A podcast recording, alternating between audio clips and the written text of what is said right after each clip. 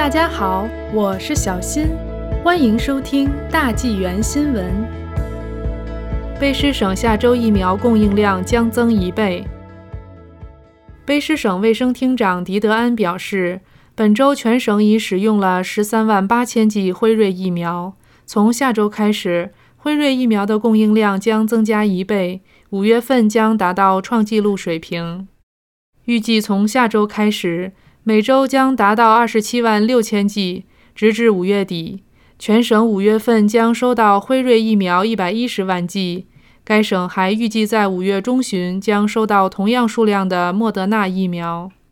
迪德安说：“从下周开始，每到星期一，我们将邀请人们注册接种疫苗，让尽可能多的人注册。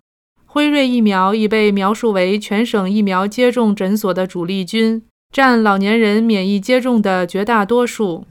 该省预计将加快基于年龄的疫苗接种计划。越来越多的人对五十多岁的人的计划停滞不前感到失望。卑诗省周四开始为五十八岁及以上的人预约接种疫苗。预约供应的增加将使该省的下周每天减少一个出生年份。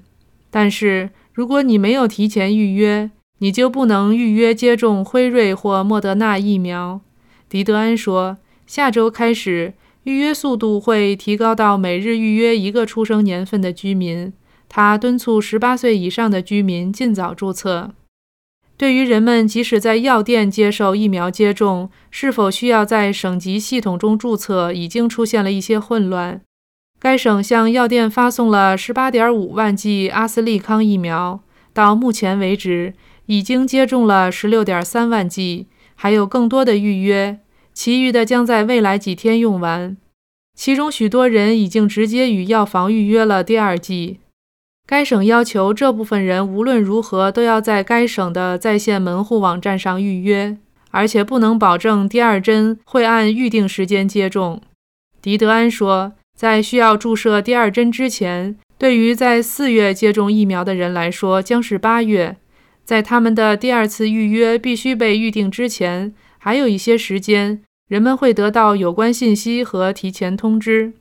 迪德安还说，该省还在期待第一批强生公司的疫苗，这是一种一次性疫苗，大约四万剂疫苗预计在本周末到达。